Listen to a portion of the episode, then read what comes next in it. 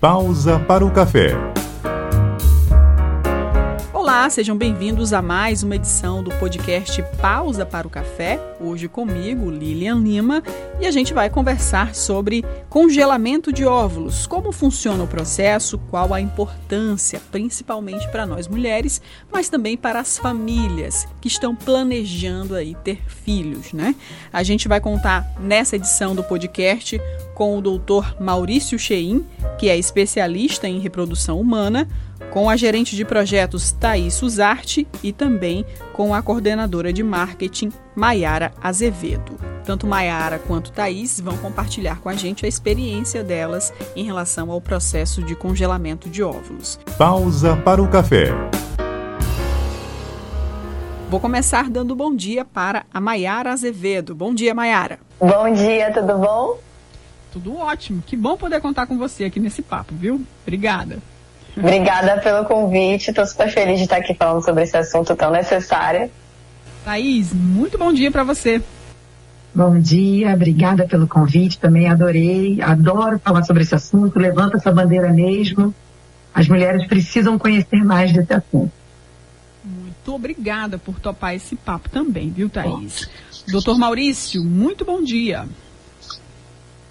Bom dia, Lilian. Bom dia a todos e a todas de fato, acho que é sempre muito interessante participar desse tipo de discussão, falar um pouco sobre preservação da fertilidade e a importância que isso tem para as mulheres atualmente. E vamos então começar explicando. Vou pedir para o doutor nos ajudar a entender um pouquinho o que é essa reprodução assistida, quais são as regras que estão já em vigência no nosso país, porque também tem projeto de lei querendo alterar essas regras, né, doutor? É um tema cada vez mais falado, está cada vez mais no dia a dia das pessoas, das famílias. Então, a reprodução humana assistida, ela de fato tem sido pauta eh, de muitas discussões, inclusive agora discussões no Congresso, né? Uh, novos projetos de lei aparecendo. Então, é sempre bom que possamos todos conversar a respeito disso. A reprodução assistida em si é uma especialidade relativamente nova na medicina. Se a gente pensar que o primeiro bebê nascido de uma fertilização in vitro é de 1978, isso significa que nós estamos praticamente agora, de fato, dando acesso maior a muitas pessoas que precisam desses tipos de tratamento. E a reprodução assistida ela acaba lidando hoje com casais inférteis, ou seja, casais que têm dificuldade para engravidar e precisam de um tratamento tipo inseminação intrauterina, fertilização in vitro, mas também a reprodução assistida lida com casais que muitas vezes têm problemas genéticos e precisam excluir algum problema genético nos seus futuros filhos. Lida ainda com a questão da preservação da fertilidade, nosso tema aqui de hoje. Então, congelar óvulos para o futuro, congelar embriões para o futuro. Então, de fato, é uma especialidade em expansão. E as meninas viveram, é, decidiram fazer esse processo, Mayara? Me conta um pouquinho da sua experiência para a gente já começar a entender. É, eu. É, o doutor até já, já conversou sobre isso quando eu fui no consultório, né? Eu sou relativamente nova para ter feito o procedimento, né? Eu, eu completei 30 anos em outubro do ano passado. E eu, eu sou solteira, né? Namoro, mas não, não tô num relacionamento assim com pretensão de casar e tudo ainda, pensando em filhos mas me vi muito nessa questão, né, de crise dos 30 e um medo de quando chegasse a hora, né, de querer engravidar efetivamente, eu não conseguir por algum motivo ou ter alguma dificuldade, ou também pensando, poxa, se eu quiser ser mãe solo e se eu quiser ter um filho e não tiver um parceiro na hora, então assim, comecei a pensar bastante sobre isso e tirou meu sono realmente. Aí eu percebi que eram coisas que estavam atrapalhando no meu dia a dia já, sabe? Na minha forma de me relacionar com as pessoas, na minha, às vezes, é, enfim, pressa para poder casar, resolver as coisas, pelo medo de não conseguir engravidar. Então eu falei, gente, eu, eu preciso resolver isso, preciso realmente pesquisar. E aí foi quando eu decidi, é, foi em novembro de 2020 eu congelei meus óvulos com o Dr. Maurício. E agora a gente vai conhecer um pouquinho da experiência da Thaís, né? Por favor, Thaís. Bom, eu sou um pouquinho mais velha que a Mayara, né? Eu fiz 40 anos agora esse mês. E alguns anos já esse assunto batia na minha porta, né? Eu tinha pessoas próximas de mim que tinham encontrado algum problema por, por causa da idade, né? Para engravidar. Então eu achava que eu realmente tinha que olhar para esse ponto. Eu assim como a Mayara, eu falei, vou olhar para esse ponto para isso não tirar meu sono. E, e, eu já tinha uma idade mais avançada. Eu fiz exames que o, doutor pode comentar aqui um pouco melhor, né? Sobre os exames que nos dão é, visibilidade da nossa reserva ovariana, por exemplo. É, que a gente, muitas vezes, a mulher não, não se dá conta disso, não, não tem o melhor entendimento né, de como está a situação. E aí eu comecei a fazer toda essa investigação é, ainda demorei, ainda demorei para conseguir concluir esse projeto, eu chamo de projeto, porque você tem que é, despender tempo, dinheiro, priorizar isso dentro da sua vida, mas finalmente no passado, com a, a pandemia, me trouxe esse presente assim como para a Mayara, né, que a gente pôde focar nisso pra gente. Então eu fiz ano passado é, três ciclos para poder congelar os meus óvulos e agora a missão foi razoavelmente cumprida.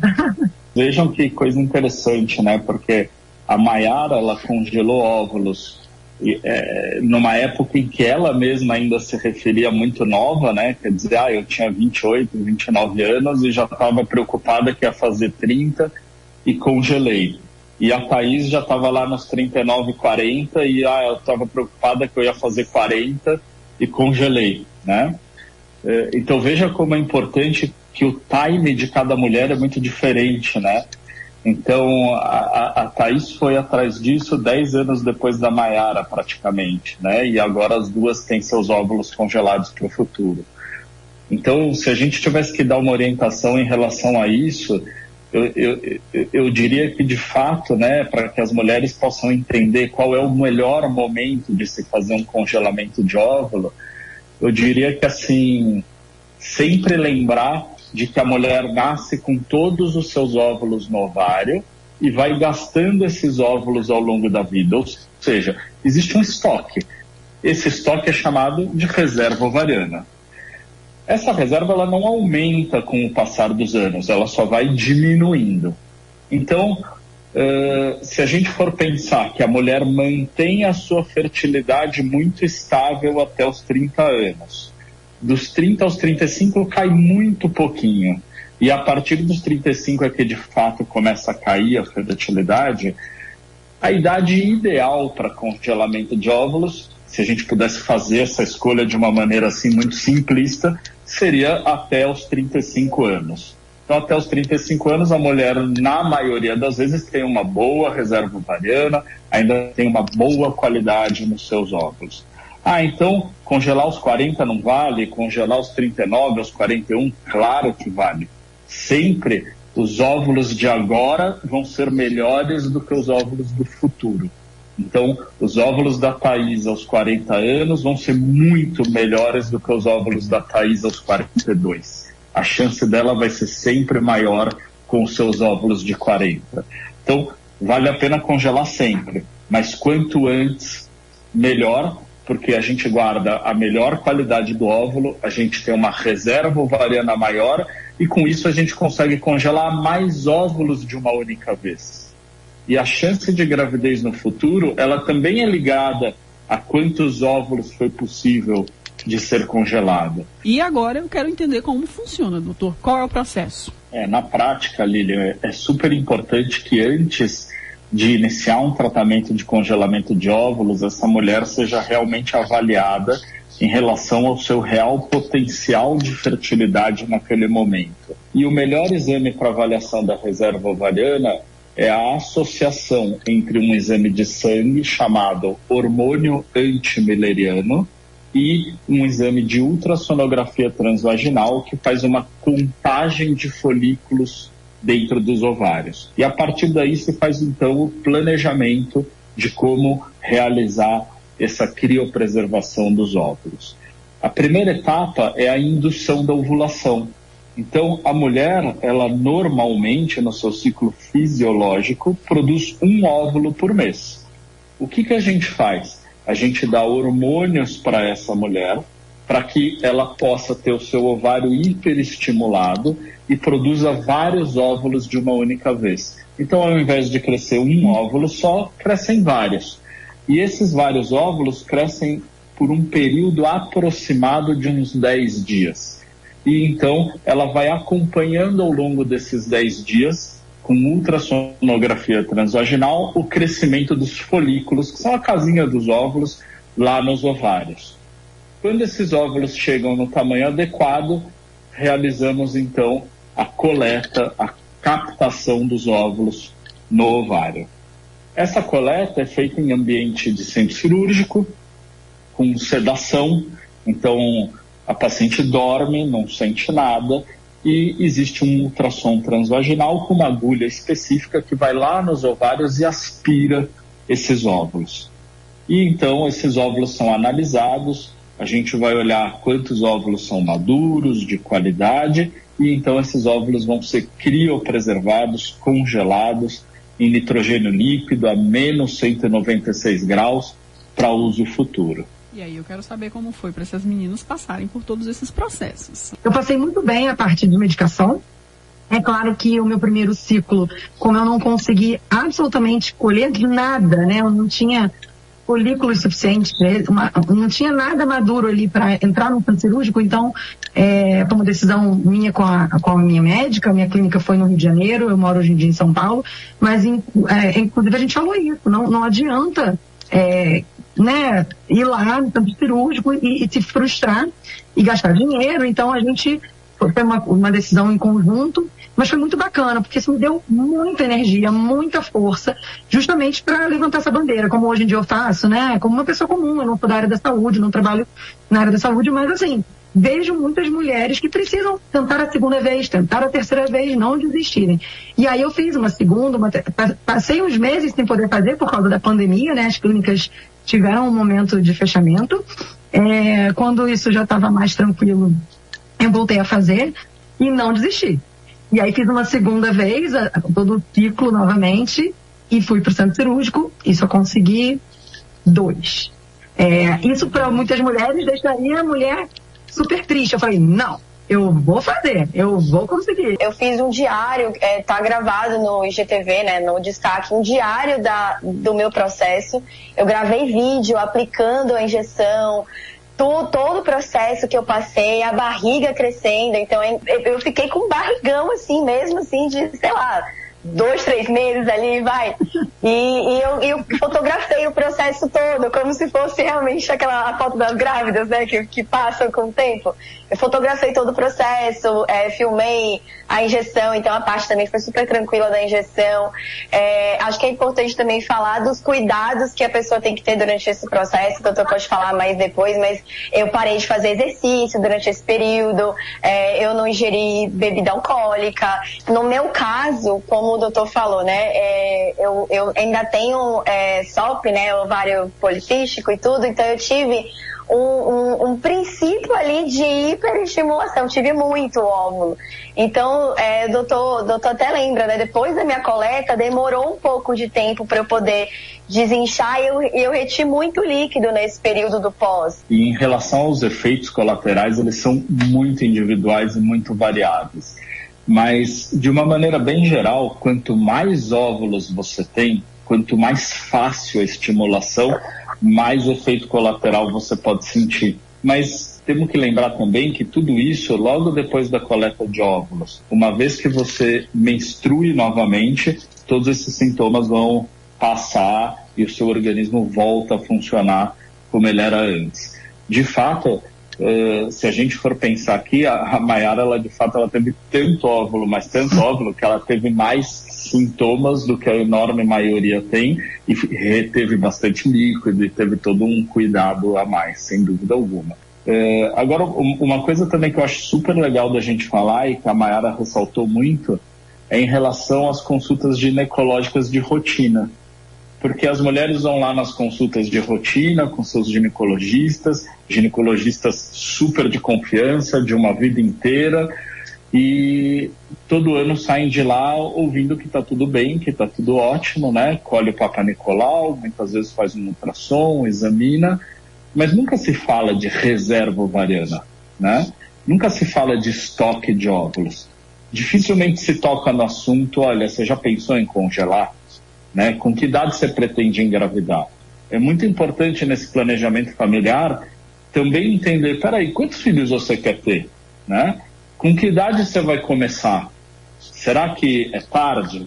Será que nós precisamos ver tua reserva ovariana o quanto antes e pensar se você tem que congelar? Porque, de fato, a, a vida da mulher é assim, como a Thaís falou, é, cada vez a gravidez vem numa idade mais tardia, por razões óbvias do nosso dia a dia, de trabalho, de estudo e etc. Os ovários não perceberam isso, eles não acompanharam os novos feitos. Então é importante que nós médicos relembremos isso a todo momento. Olha, ginecologistas, né? Meçam a reserva ovariana. Quer dizer, esse é um assunto que agora tem que fazer parte das consultas ginecológicas de rotina. Perfeito, doutor. E eu vou até falar que a gente tem que brigar por isso entrar nos convênios de saúde, né? Esse tipo de exame. Nossa! o meu, graças a Deus, cobriu. Porque graças a grande maioria tem que recorrer ao SUS, né, doutor? O SUS até oferece, em alguns estados do país só, né?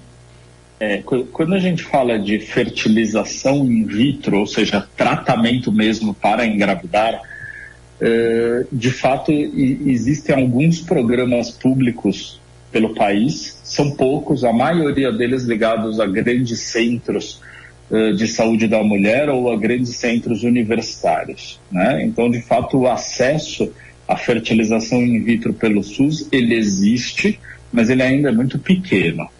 Uh, e a gente sabe que ele não é pequeno só por uma questão de descuidado do governo e etc. Mas, de fato, os tratamentos são caros. É, muitas vezes a mulher não engravida numa primeira, numa segunda vez. Então, é, nós sabemos que quando se fala de saúde pública, né, tem que se olhar para um todo e não para uma especialidade específica. Então, as dificuldades num país como o nosso para a fertilização in vitro de forma pública, elas ainda existem e são muito reais. E muitos casais que não têm condição financeira de fazer esses tratamentos, de fato, sofrem muito tentando ter acesso a esses poucos centros que realizam os tratamentos de forma pública. Mas quando a gente volta aqui para o nosso assunto de congelamento de óvulos, eh, preservação da fertilidade, o congelamento de óvulos, vamos chamar assim, social, vai para aquela mulher que quer adiar a maternidade ou que vai adiar de uma forma ou de outra a maternidade, ele de fato não existe de forma pública.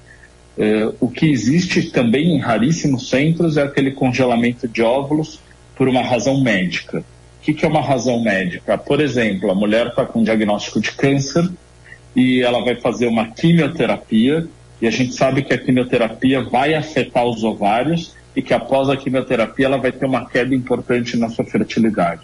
Então existe um ou outro centro de referência que já consegue nesse tratamento multidisciplinar do câncer, por exemplo, congelar os óvulos previamente.